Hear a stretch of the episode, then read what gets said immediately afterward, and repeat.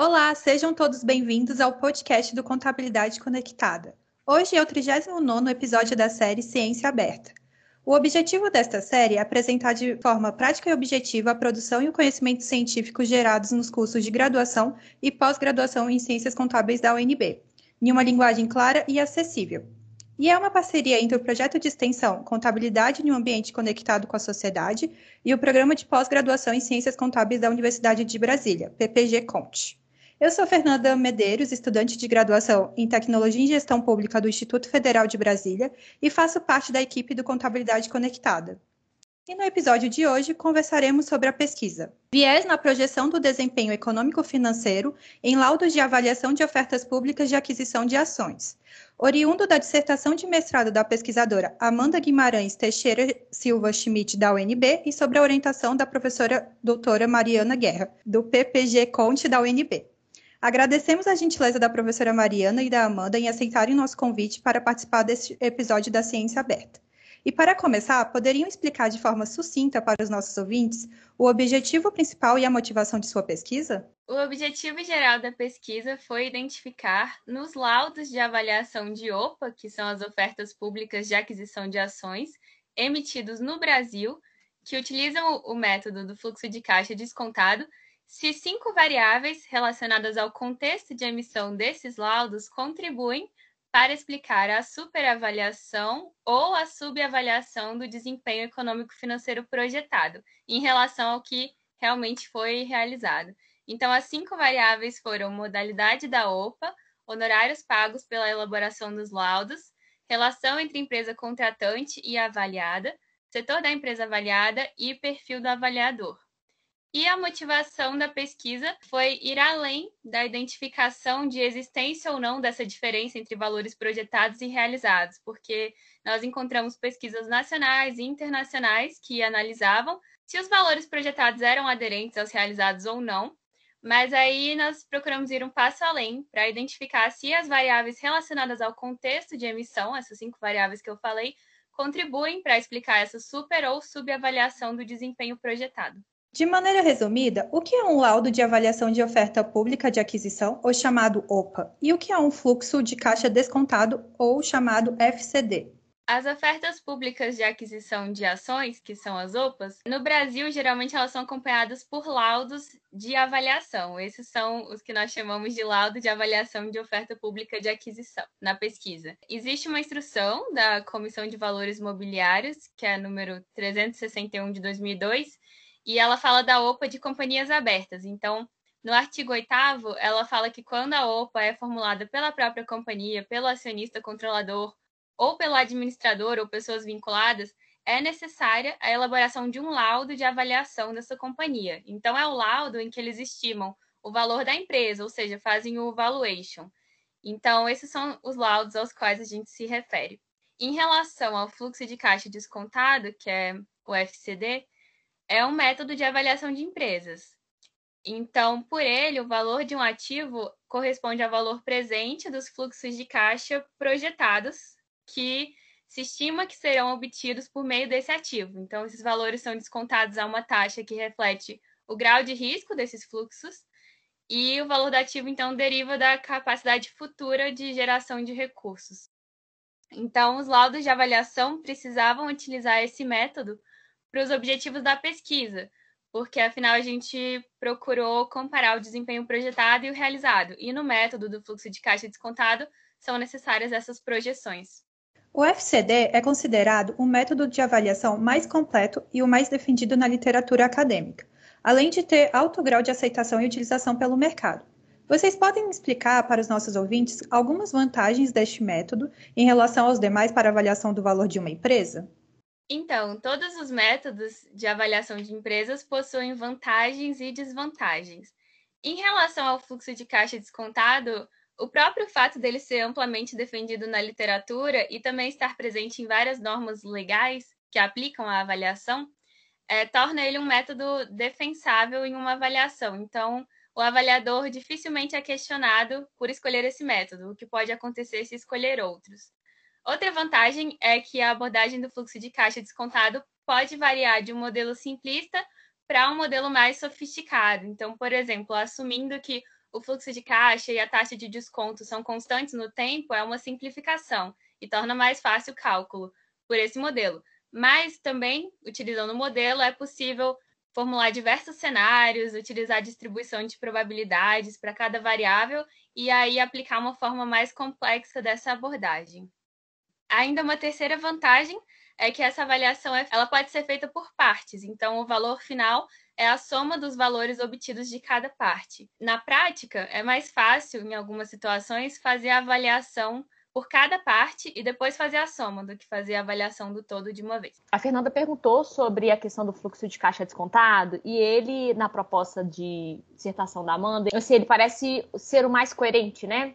A gente está falando de oferta pública de aquisição de ações, então quando a empresa ela vai comprar as suas próprias ações, ela vai reduzir a quantidade de ações que estão circulando no mercado, né?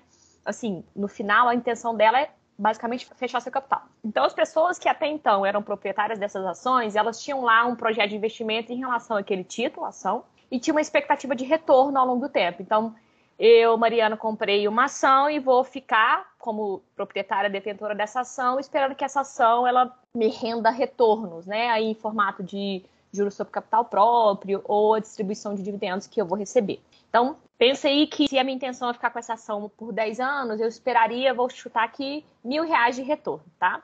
Então, quando a empresa quer comprar de Mariana essa minha ação, eu tenho que falar com ela: olha, você tem que dar, me entregar pelo menos aquele meu retorno esperado. Só que assim, eu posso ser um investidor que quer um retorno extremamente alto, ou eu sou um investidor conservador que eu não queria nem tanto um retorno assim.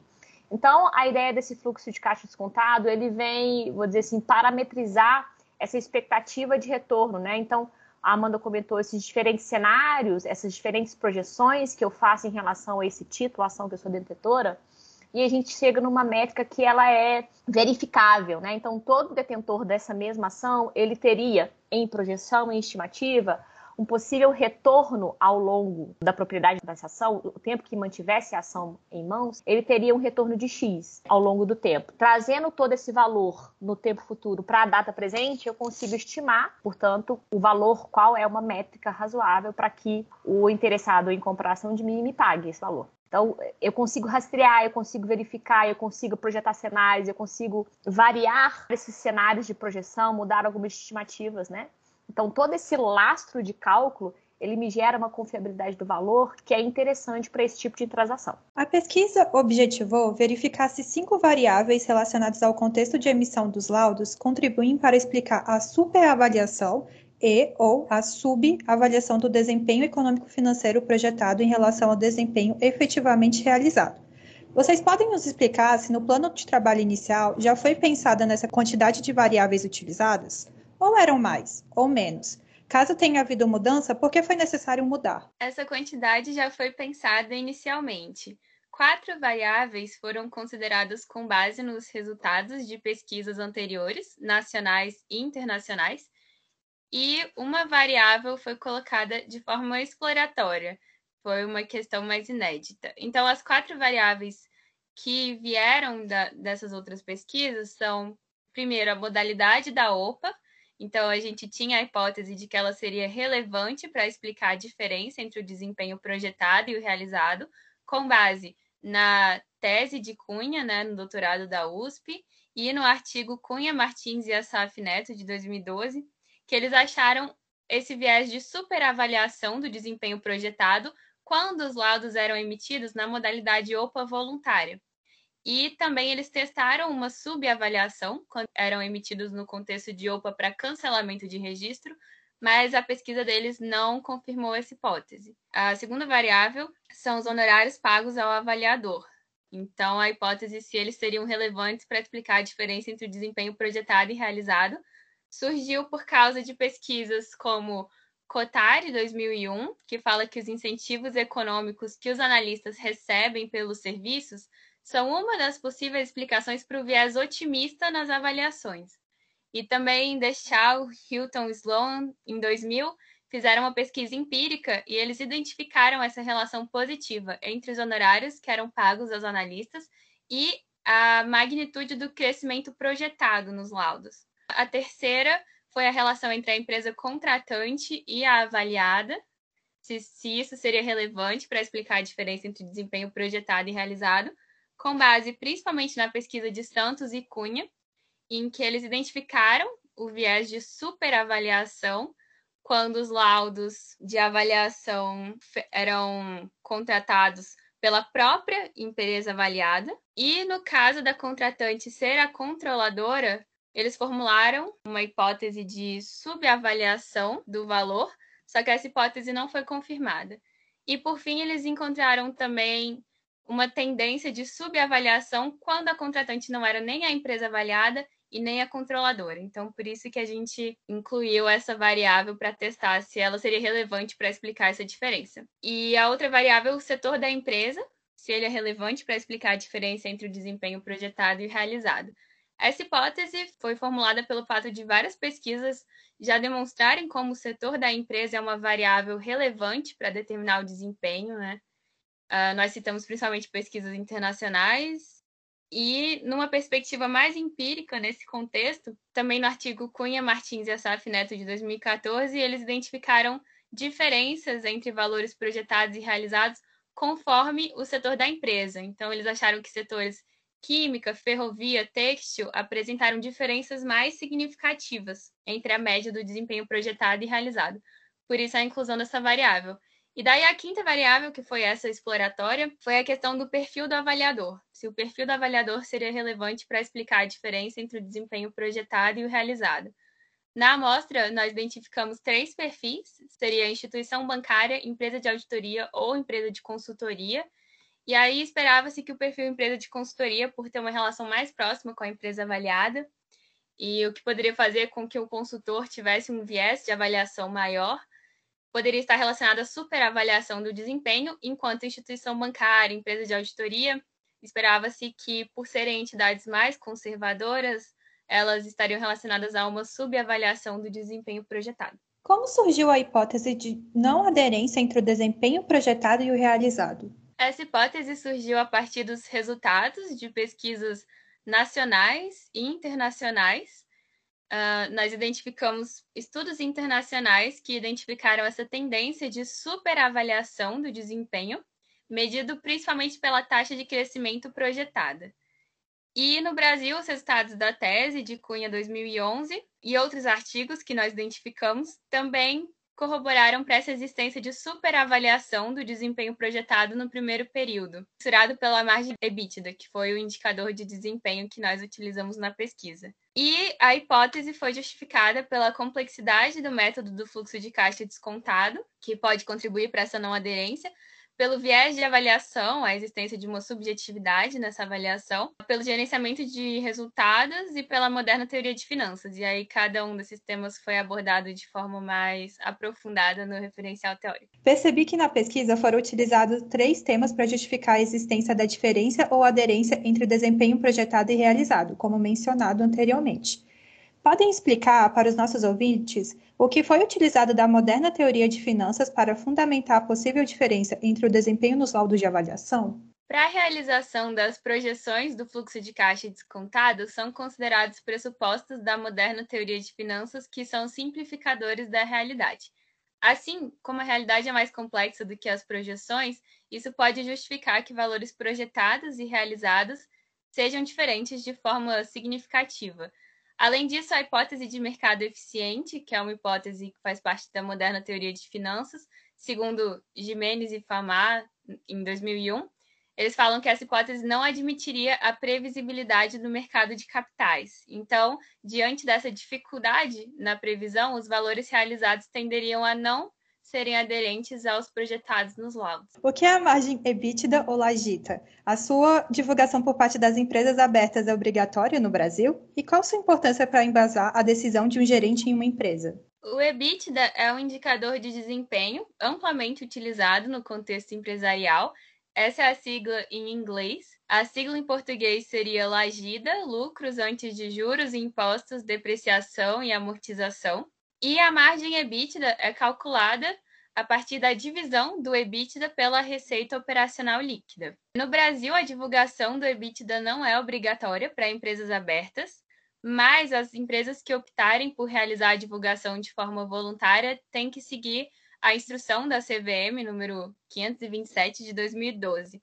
Essa instrução padronizou o cálculo do indicador, porque antes ele era realizado por metodologias diferentes para cada empresa, principalmente em relação aos itens extraordinários. E aí a padronização desse cálculo contribuiu para facilitar a análise comparativa entre empresas e o entendimento dos investidores sobre os aspectos operacionais do negócio. A margem EBITDA possibilita ao gerente identificar o desempenho da empresa ao comparar os recursos líquidos gerados pela atividade ao volume de vendas, e ele tem a vantagem de ser calculado em um percentual, que facilita a comparação entre empresas de tamanhos distintos e permite a comparação em empresas de um mesmo setor ou de setores diferentes. Uma das etapas para se alcançar os objetivos da pesquisa foi a elaboração de modelos de regressão linear múltipla. No primeiro momento, para explicar o desempenho projetado, depois foi utilizado para explicar a diferença entre o desempenho projetado e o realizado. Vocês podem nos explicar como foram realizadas cada etapa e o que foi feito na primeira para possibilitar a segunda etapa mencionada? Então, primeiramente foram elaborados modelos de regressão linear múltipla que contivessem essas variáveis do contexto de emissão do laudo, que são modalidade da OPA, honorários, pagos ao avaliador, relação entre empresa contratante avaliada, setor da empresa e perfil do avaliador. Então, elas foram utilizadas como variáveis explicativas de um modelo que buscava explicar o desempenho projetado, junto com variáveis de controle, que foram liquidez corrente, risco e tamanho da empresa. Os resultados dessa primeira regressão, para explicar o desempenho projetado, eles promoveriam sugestões acerca das possíveis relações entre essas variáveis e a super ou subavaliação do desempenho, que era o objetivo da pesquisa. Já essa segunda regressão, que foram feitos modelos de regressão linear múltipla, utilizando essas mesmas variáveis explicativas e de controle, só que nessa etapa, a variável dependente foi a diferença entre a margem EBITDA projetada e a margem EBITDA realizada. Então, essa segunda etapa foi que realmente traria resultados que confirmariam ou não as hipóteses formuladas, se cada variável realmente explica a super ou subavaliação do desempenho econômico-financeiro projetado. A última etapa da pesquisa consistiu na análise de correspondência múltipla, ou chamada ACM, e na regressão linear múltipla com a diferença entre a margem EBITDA projetada e a margem EBITDA realizada como variável dependente. Vocês podem explicar para os nossos ouvintes quais os resultados conseguidos a partir da análise? Teve algum resultado que foi uma surpresa, que vocês não esperavam? Na análise de correspondência múltipla, a subavaliação do desempenho projetado esteve relacionada com a modalidade da OPA de cancelamento de registro, com o fato de a contratante ser controladora da empresa avaliada e aos setores financeiro e de materiais básicos, e ao perfil de avaliador de empresa de auditoria. Uh, então, até aí, os resultados eram esperados. Já os resultados da regressão linear múltipla com a diferença entre a margem EBITDA projetada e a realizada como variável dependente, esses resultados demonstraram a relevância das variáveis relacionadas à modalidade da OPA e ao setor da empresa, para explicar esse viés, essa diferença entre projetado e realizado, e a não significância dos honorários pagos ao avaliador. Então, o resultado mais surpreendente foi a não significância desses honorários para explicar a diferença entre o desempenho projetado e o realizado, porque era esperado encontrar significância, como eu já citei nas pesquisas anteriores, né? Cotari, que fala dos incentivos econômicos, seria uma das explicações para o viés otimista, e deixar o Hilton Sloan, que tinham identificado uma relação positiva entre honorários e as taxas de crescimento projetadas nos laudos. Então, realmente foi surpreendente não encontrar essa significância. Para finalizar, sempre abrimos espaço para os convidados indicarem algum livro, algum podcast, filme ou qualquer outro conteúdo para os nossos ouvintes em relação ao assunto enfocado. Qual é a recomendação de vocês para essa semana? Sobre o tema de avaliação de empresas, o livro Valuation, de Damodaran, é um clássico da literatura internacional, então essa é a recomendação. Sobre essa temática, valuation, tem clássicos aí, vou dizer, não acadêmicos, né? Enfim, quem gosta de mercado financeiro pode se interessar. Alguns filmes também bastante interessantes, mas a literatura que, que eu mais indico, né, é do livro do Warren Buffett. Enfim, né, fazer repensar um pouco sobre esse papel de investidor, de grandes investidores. A gente sabe que tem diferentes perfis de acionistas, mas esse mercado ele acaba, é, a gente conseguindo confirmar nas pesquisas ou não, ele acaba sendo bastante previsível, né? Então, é, aprender com esses grandes investidores é sempre, sempre bastante interessante. Gostaria de agradecer a presença da professora Mariana e da pesquisadora Amanda em aceitar o nosso convite e falar sobre a pesquisa realizada. Vocês gostariam de deixar algum recado para os nossos ouvintes? Ah, eu só agradeço pelo convite, foi muito bom participar do podcast e parabéns para vocês pela iniciativa desse projeto. Agradecer também a, mais uma vez o convite, dizer que o desenvolvimento da pesquisa da Amanda, e aí eu falando um pouquinho do meu papel de orientadora, né, foi um desafio porque quem conhece um pouco da minha linha de pesquisa sabe que esse tópico de mercado financeiro não é um dos meus mais fortes, vamos dizer assim, né, eu pesquiso mais a área saúde, mas a gente encontrou uma sinergia nos interesses da Amanda e no, nos meus interesses que é, se concentrou ali na mensuração de avaliação de desempenho. É, a gente encontrou alguns desafios na modelagens, uh, né, nos, nos, resultados estatísticos, então foi sempre é, né, essa, essa penúria dos, dos resultados estatísticos, é sempre uma dificuldade. Mas a gente conseguiu apresentar é, achados relevantes, né, que contribuíram para a literatura o trabalho dela ela tem vários desdobramentos em relação tanto a fechamento do capital de empresas quanto a eventual abertura de capital, né? Então a gente sai validando métrica a métrica ali, é, é um achado bastante pertinente. A Amanda, ela, durante todo o curso, né? A, a minha fala para ela foi sempre assim: Amanda, vamos pensar fora da caixa, Amanda, vamos pensar fora da caixa, Amanda, vamos pensar fora da caixa, Amanda. Porque ela vem com um perfil muito né, pragmático é, então foi assim um, bastante interessante, né? Um perfil diferente de, de orientação e, e, claro, uma garota muito jovem e muito, muito boa de serviço. Então, agradecer também essa, esse histórico, viu, Amanda, da, dessa parceria ao longo do, da dissertação. Eu sei que ela está aí com outros planos, mas eu queria vê-la um pouquinho mais tempo na academia. Já estou puxando a, a linha para a gente é, seguir com a dissertação e publicar o artigo, né? Fazer aqui meu papel de ex-orientadora eterna e parabenizar mais uma vez o, o, projeto. Esse podcast é realmente sensacional. Parabéns a toda a equipe, a professora do Cinelli e obrigado pelo convite. Eu acho que a Amanda tinha que continuar aí na carreira acadêmica. Vamos encerrar este episódio gostaria de pedir aos nossos ouvintes que nos sigam nas redes sociais para acompanhar as novidades e publicações do projeto. São elas: Instagram, Facebook, Twitter e YouTube. Até a próxima!